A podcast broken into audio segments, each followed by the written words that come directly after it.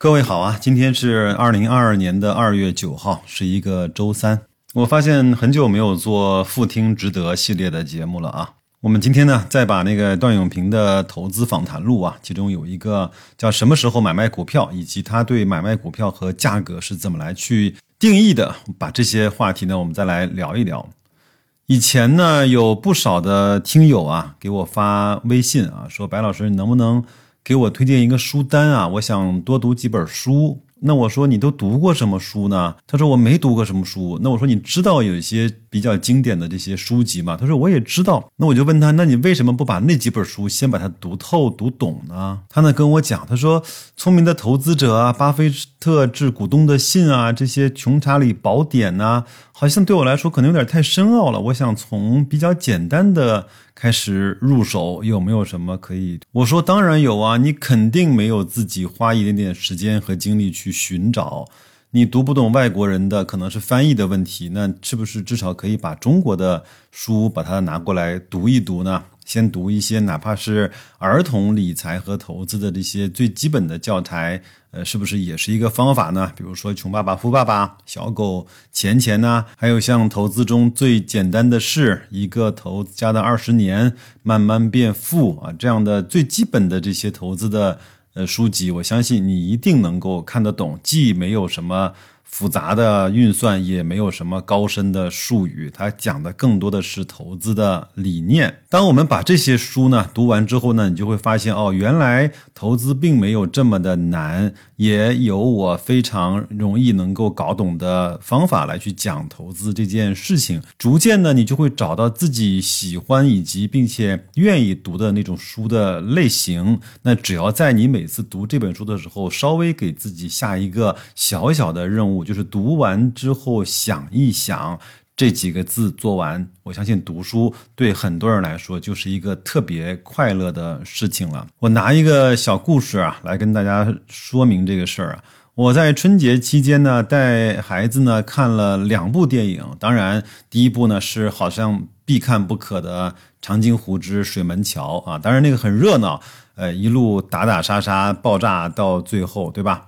呃，孩子呢也看得比较激动。但是第二天晚上呢，我带他又看了一部《狙击手》，是张艺谋说的。在看这部电影之前呢，我跟他说啊，我说电影呢，如果电影啊用一个词来归纳什么是好电影和坏电影的话，我说爸爸呢会用这样一个词来去归纳，就是讲故事。电影的本身就是讲故事，谁把故事讲得好，有没有特效，谁演的，场面大不大？其实已经不是那么重要了。他呢似懂非懂。当我们看完《狙击手》，大概已经快十二点钟，从从电影院出来的时候呢，他告诉我说：“爸爸，我现在能够理解你跟我讲的那句话了。好电影确实是把故事讲好，就是好电影。虽然《水门桥》我也很喜欢，但是我看完《狙击手》之后，我整个人都在那个。”双方对战的那个小小的战壕里了，我成为电影的一部分了。我说对呀，这就是好电影，它不在于有没有特效，有没有大片有没有爆炸，有没有名演员，它真的是你能够进去的，就是属于你的那一部好电影。当然，我自己呢，有可能过两天会去看韩寒的那一部《四海》。因为我一直非常喜欢韩寒去叙事的方式，他的有一点和生活对话和内心交流，包括有一点玩世不恭啊，幽默中间带着辛辣这样的方式，白老师一直还是比较喜欢的。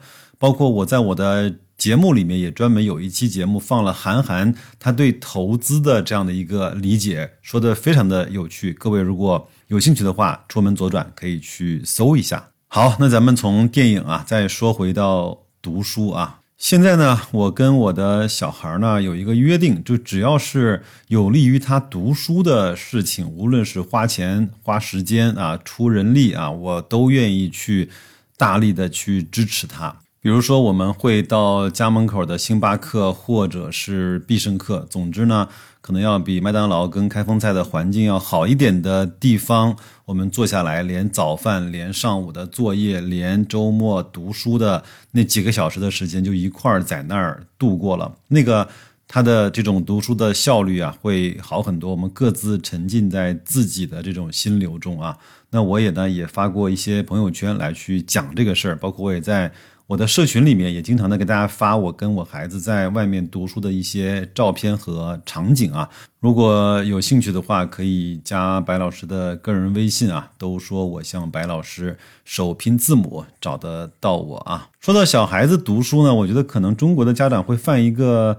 呃，不大不小的错误就是他要帮孩子呢去审一审他读的这个书目啊，说这个没有营养，那个可能会带坏孩子，这个呢可能会影响学习。但是可能很多人都忘记了这么一个重要的事实，就是孩子喜欢读书这件事情，比他在少年时期读了多少本你认为他应该读的书要重要的。多得多，有数据统计啊，如果一个人在大学毕业的时候还没有形成读书的习惯，基本上他这一生就不太会去持续的读书了，或者是说他这一生啊，用来解决问题的主要的方法不是通过读书，可能是通过跟人交流，或者是思考，或者是弄点别的，或者是瞎想，或者是他根本就没有办法去具备解决很多问题的能力。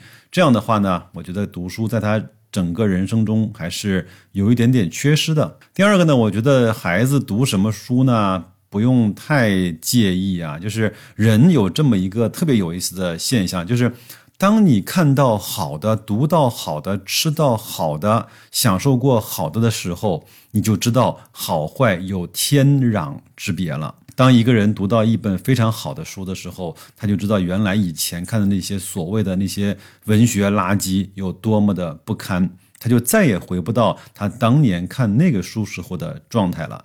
就像问我小孩，我说你以前看那个什么奥特曼啊，还有什么铠甲勇士啊，这些特别呃有点脑残的电视剧的时候，你现在再回去看，我给你钱，你愿意看吗？他说我真的不会再看了，那个对我来说有点煎熬了。就像我们读书呢，你总归有机会去读到那些质量好的书。当然，你如果愿意的话，再问问你身边的人，呃，到豆瓣去看看评价。然后你自己再去翻一翻，只要稍微你花点尝试，你就能找到自己属于那个自己能够愿意看得下去，包包括对自己有帮助的那些好书。你一旦看到好书的时候，你就知道啊，我的标准现在是在这个级别了。它好不好呢？我就用现在这本书的标准啊，去衡量我即将读的这一系列的书的东西了。当你读的更好的，你的标尺会更加高的往上面去放一放。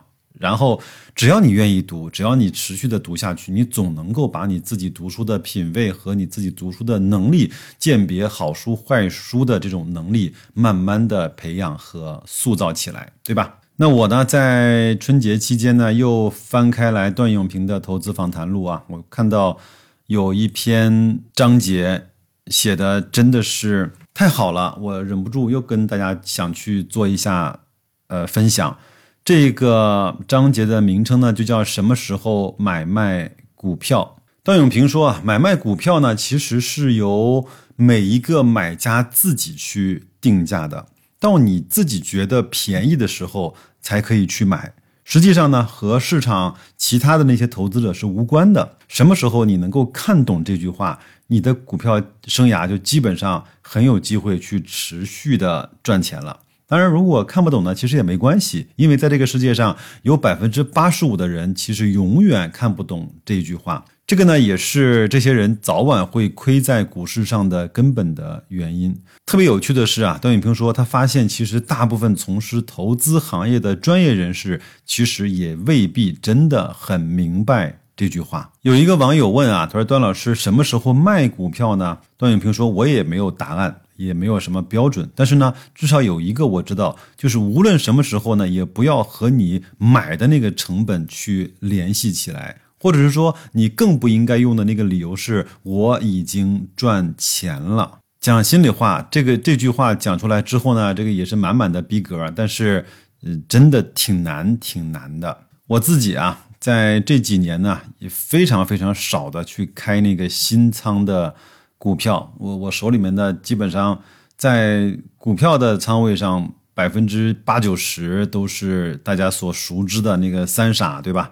万科、平安加上格力啊，当然还有一点点小的那个粤高速 B，那个主要是用来收股息的，主要是用来做一些外币的存储的功能的。其他呢，基本上都是呃 ETF 了。因为越往后投资，我觉得开新仓，特别是在个股上的新仓啊，真的是对一个人的能力和心态有巨大的挑战。段永平说：“你不要。”听我说，永远不卖某一些股票，但是我的理解是，永远不卖的是那些绝对绝对的好股，不但是要公司好，而且是要行业好，更重要的是你要买的那个成本好。长线持有呢，一定是在买对好股票的前提下。很多人往往呢，只是在被套的时候才会想起来长线持有这个工具的。这里被套呢，指的是有些人本来只打算拿十天的，但是因为亏钱啊，而决定呢改为拿一年、两年、五年、八年，甚至是十年。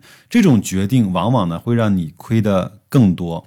不打算拿十年的股票呢，一定别打算去拿十天，不然呢就是炒了。我记得我从第一次买格力到现在，应该是有十年的光景了。当然，呃，真正开始去关心它、研究它，也是在一四、一五、一六这几年吧。也是通过疯狂的牛市加上疯狂的暴跌，看到有一些好公司逐渐显露出来了一些更大规模的投资的价值。我在二十块以下，应该是买了不少，呃。格力的股份，那所以通过这几年一直在持续的分红跟不动，包括当然会做一些网格，那都是小事儿。呃，我的成本其实和现在的股价已经相距比较远了，所以它无论是三十八还是四十五还是五十六，还亦或是六十五，对我来说没有那么大的差别。当然，我这句话不是在装叉，而是真心觉得呢，陪伴一家好公司啊啊，超过了五年、八年、十年之后呢。你的这方面的心态就会有了很大的变化，所以呢，呃，如果你买到一家好公司，特别是在它估值相对还不错的时候呢，你越往后啊，你对那个股价就越不关心。对我来说，我更关心的是我有多少股，它每年可以分给我多少红。这个对我来说，这个成绩的结果对我来说，在投资上更加有价值和有意义。我应该在节目里说过吧？我的一些听友啊，我觉得非常的厉害啊！有人告诉我，他有十万、二十万、三十万、四十万、五十万，甚至是更多这些股数的格力。当然，我讲的不是同同一个人啊，而是不同的我的听友跟这种投资的呃朋友吧。在他们来说，价格已经不太重要了，的股数和每年的分红才更加的重要。呃，我扯的有点多了啊，那我们再来说一说买股票吧。买股票其实我们说了非常多遍，包括段永平也一直在这十几年来重复这句话，就是买股票就是买公司。他说我从一开始啊，就是整个的价值投资者。我买股票的时候呢，总是假设我如果有足够的钱的话，我是否会把整个公司买下来？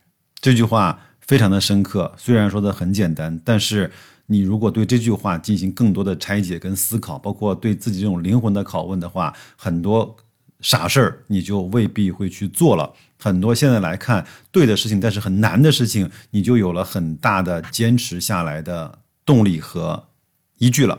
老段说：“你们只要把它看成一家是非上市的公司，没有股价的变化，你就明白了。但是呢，绝大部分的人大概做不到这一点。客观来说啊，没有办法将一家公司来看成是非上市公司的人来去做投资的话，他最后一定会亏钱的。昨天啊，有一个小伙伴啊，在社群里呢问白老师啊，现在能不能买 MSCI 中国 A 五零的这种 ETF 啊？”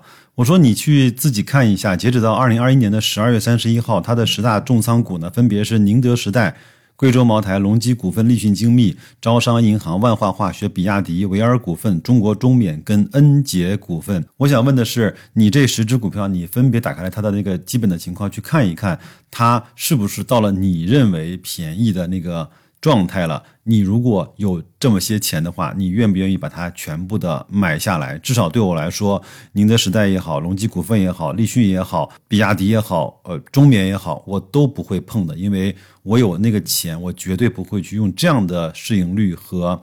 高估的倍数去把它们买下来。至于说茅台啊、招商银行好不好？当然好啊，它都是在那个行业里面数一数二，甚至是 top 一的公司啊。但是它对我来说太贵了。我如果有两点三万亿的话，我干嘛要去买一个每年只赚五百亿的公司呢？即便它能够赚很多年这样的钱，即便它有很大的增长的空间，但是。